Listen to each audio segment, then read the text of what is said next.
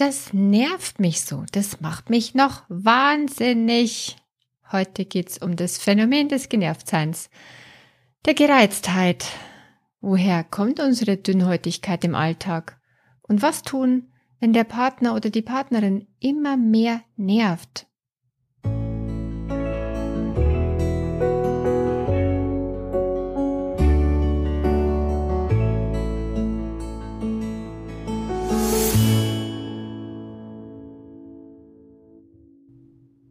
Hallo und herzlich willkommen beim Licht für eine Lebensfreude Podcast, dem Podcast für mehr Wohlfühlen in deinem Leben und deinen Beziehungen. Schön, dass du da bist. Ich bin Kerstin Bulligan, psychologische Beraterin und Coach für inneren Frieden und Lebensfreude.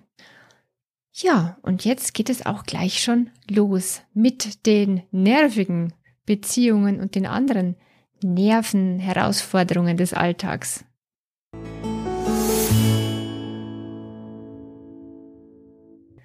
Warum sind wir eigentlich im Alltag so genervt?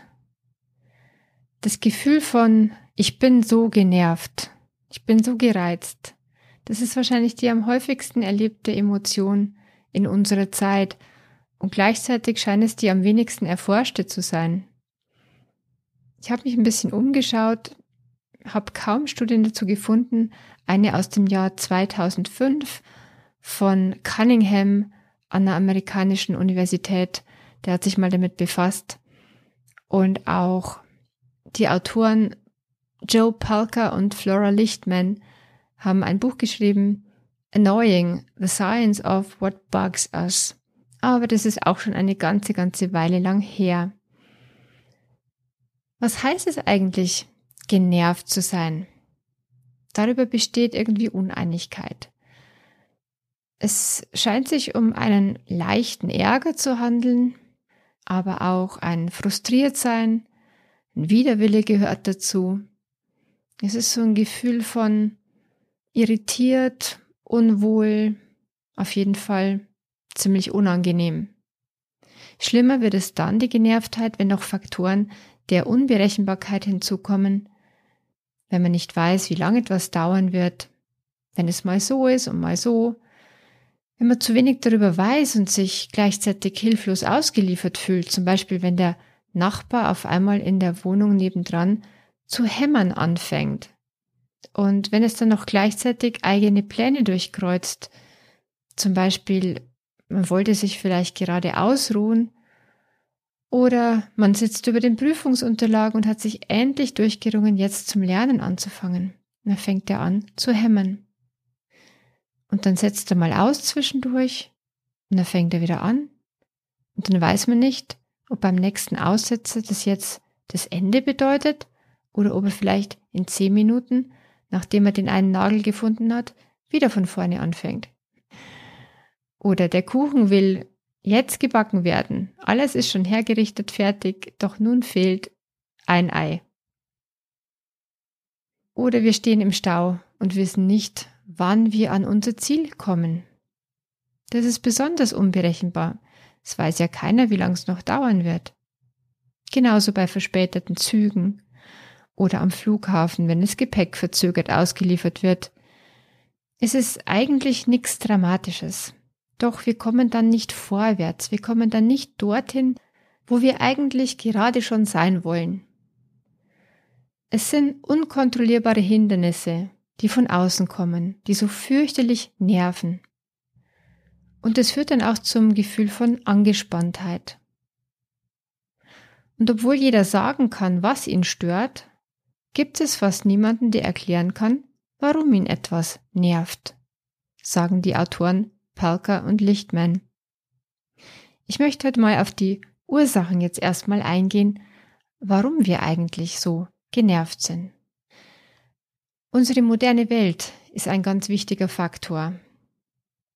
Denn unsere moderne Welt ist was besonders Nerviges.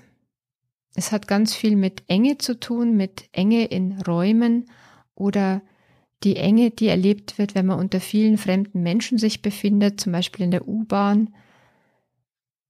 Andererseits auch Lärmbelästigung ist sehr groß geworden heutzutage durch Lärm aller Art, im Straßenverkehr, durch Handwerkerlärm, durch Babygeschrei natürlich auch oder Hundegebell in der Nachbarschaft.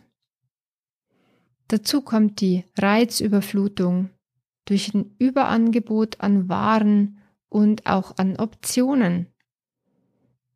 Also nicht nur in den Supermärkten gibt es ein unüberschaubares Warenangebot, auch natürlich im Internet, wenn man irgendwas kaufen möchte oder eigentlich in allen Bereichen des Lebens. Es gibt so viele Optionen und wir werden ständig bombardiert mit allen möglichen Informationen, mit Wissensangeboten und Unterhaltungsangeboten.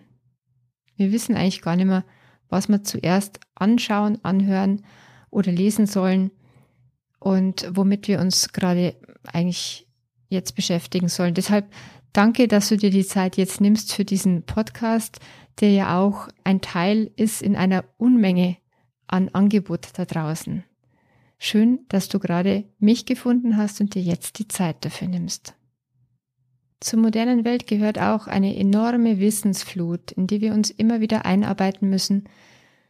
Mit jedem neuen Gerät auch, das wir uns anschaffen, mit jeder neuen Softwareanwendung. Die Komplexität ist verwirrend und wir haben nicht die Zeit, uns mit jeder Gebrauchsanleitung zu beschäftigen, mit jedem Beipackzettel und jeder Datenschutzerklärung oder AGBs, die uns dauernd präsentiert werden. Manchmal ist es dann aber so ein wichtiges Detail, das uns dadurch entgangen ist. Und dann hätten, hätten wir es eigentlich doch lesen müssen. Aber, aber wann hätten wir es denn machen sollen? Oft geht dann die Technik nicht so, wie wir sie gerne hätten und wir schlagen uns stundenlang damit rum. Denk bloß mal an ein Zertifikat für die Steuererklärung, wenn du es beantragst, was das für ein Zirkus ist. Oder selbst wenn man sich bei einer Partnerbörse anmelden möchte. Das ist eine Wissenschaft für sich und verlangt viel Zeit und Einarbeitung. Was mich wundert ist, dass die beiden Forscher, die das Buch geschrieben haben, so ganz offensichtlich simple Ursachen für Genervtheit nicht eigens nennen, nämlich Hunger und Müdigkeit, aber auch Unausgeglichenheit und fehlende Lebenszufriedenheit dass Hunger einen großen Einfluss auf unser Nervenkostüm hat. Das ist erst in neuesten Studien nochmals wissenschaftlich bestätigt worden. Gab es ja früher schon Studien dazu, aber jetzt haben es halt nochmal eine gemacht. Und das Phänomen heißt Hangry. Eine Mischung aus hungry und angry, also hungrig und ärgerlich.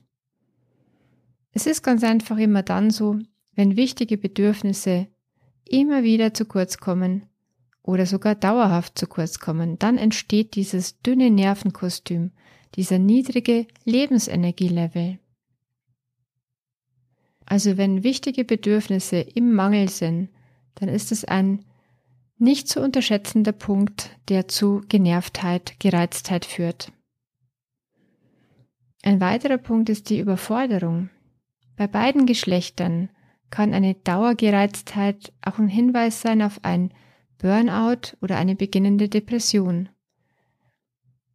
Diejenigen sind dann ziemlich unzufrieden mit ihrem Leben, mit den Umständen zu Hause und oder in der Arbeit, mit der Paarbeziehung. Und oft kommt auch wirklich die Überforderung dazu mit zu vielen Aufgaben, verbunden mit zu hohen Leistungsansprüchen. Das treibt dann das Problem auf die Spitze und es kommt dann einfach zu Stimmungsschwankungen und auch zu Tiefs. Und dann sind dann natürlich noch die nervigen Zeitgenossen. Die Kollegin, die immer Kaugummi kaut, schmatzend, laut, geräuschvoll. Der junge Kollege im Großraumbüro, der jeden seine Schritte laut vor sich hin kommentiert und manchmal sogar summt bei der Ablage oder am Kopierer. Die 13-jährige Tochter, die grundsätzlich das Essgeschirr ins Zimmer hochzieht und dort Ameisen züchtet. Der Partner, der die Schuhe mitten im Eingang stehen lässt, samt schmutziger Socken daneben. Am nervigsten sind sowieso die Menschen im eigenen Haus oder zumindest in der unmittelbaren Umgebung, in der Nachbarschaft, im Freundeskreis oder eben bei der Arbeit. Die Menschen, mit denen wir immer und immer wieder zu tun haben. Und tatsächlich ist es so ein Phänomen wie bei einer Allergie, wenn der Heuschnupfen mit der Zeit immer schlimmer wird, Es gibt diese Sensibilisierung mit der Zeit. Das ist ein bewiesenes Phänomen. Es nennt sich Social Allergy. Je länger und je häufiger man den Marotten und Wunderlichkeiten seiner Mitmenschen ausgesetzt ist, umso leichter regt man sich dann drüber auf. Und ja, dann entwickelt man eben laut Cunningham eine soziale Allergie. Am Anfang ist man nur leicht gereizt, doch mit der Zeit fällt die Reaktion immer heftiger aus, wie beim Heuschnupfen. So kann fast jeder einen Menschen nennen, der ihn mit Kleinigkeiten in den Wahnsinn treibt. Schlimm ist es natürlich dann, wenn es gerade der eigene Lebenspartner, die Lebenspartnerin ist. Und das ist bei immerhin 18 Prozent in der damaligen Studie der Fall gewesen. Ich weiß es nicht, ob die heutzutage jetzt immer noch so repräsentativ ist. Vor allen Dingen ist sie mit Paaren im Studienalter gemacht worden. Also ich kann mir gut vorstellen, dass wenn man das mit äh, Paaren in der Mitte des Lebens machen würde, dann kämen da noch ganz krassere Werte heraus. Und ich glaube, dass diese mildere Gereiztheit dem Partner gegenüber noch weit häufiger eben vorkommt als die genannten 18 Prozent aus der Studie. Nach der anfänglichen Verliebtheit, wenn die rosarote Brille abgenommen ist, dann fallen einem immer mehr irritierende Verhaltensweisen beim anderen auf. Tatsächlich hört dann auch jeder auf, sich besonders anzustrengen und zeigt immer mehr sein wahres Wesen. Laut Cunninghams Studie aus dem Jahr 2005 ging den weiblichen Studienteilnehmern bei Männern besonders auf die Nerven deren Unordentlichkeit, körperliche Ungepflegtheit und emotionaler Rückzug, das heißt eisiges Schweigen. Den männlichen Studienteilnehmern ging bei Frauen besonders auf die Nerven Weinerlichkeit, Launenhaftigkeit und ständiges Kritisieren. Die beiden Forscher haben aber offenbar keine besonderen Lösungen gefunden. Sie schlagen nur vor, sich eventuell gelegentlich mal zur Wehr zu setzen oder auszublenden, was man gerade nicht ändern kann und sich auf wichtige Dinge konzentrieren. Oder man könnte sich ja auch mal denken, ja, das Problem wäre jetzt doch im Vergleich zu den ganz großen Problemen, die es so auf der Welt gibt, gar nicht so dramatisch. Ich habe da durchaus noch ein paar Strategien mehr für dich auf Lager. Doch bis hierher erstmal Teil 1 der Folge zum Genervtsein im Alltag und überhaupt. Ich glaube, es ist schon ganz deutlich geworden, dass es in jedem Fall mehrere Faktoren gibt, warum oder wodurch man genervt ist. Zur Wiederholung hier am Ende nochmal. Einmal die Unberechenbarkeit und fehlende Kontrolle über ein Geschehen. Dann natürlich die moderne Welt, in der wir leben, mit der Enge, der wir immer wieder ausgesetzt sind, den anonymen Menschenmassen, dem Lärm, der Reizüberflutung, der Wissensflut und auch der Techniküberforderung. Dann ganz wichtig die eigene Überforderung durch zu viele, eventuell auch zu schwierige Aufgaben bei gleichzeitig hohen Leistungsansprüchen. Und nicht zu vergessen die Sensibilisierung bezüglich der Marotten unserer Mitmenschen im Sinn einer gesteigerten allergischen Reaktion, die wir dann darauf haben. Ich denke, dadurch ist es schon ziemlich deutlich geworden, dass es eben nicht nur dieser eine Mensch ist, der jetzt das eigene Leben schwer macht. Es ist nicht die eine Kollegin, nicht die Partnerin, der Partner allein. Nein, es gehören viele Faktoren dazu, dass unsere Nerven irgendwann blank liegen.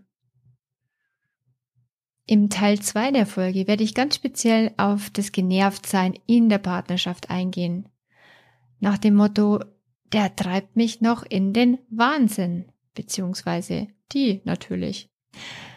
Auf schlechte Strategien, wie du damit nicht umgehen solltest eben und stattdessen auf hilfreiche Wege aus dem Genervtsein heraus, sodass Beziehungen einfach wieder leichter möglich sind, mehr Freude möglich ist, gerade in der Partnerschaft. Darum geht's in Folge 2. Und dann hören wir uns hoffentlich gleich wieder Ich freue mich, wenn du wieder dabei bist. Bis dann, deine Kerstin von Lichtfinder.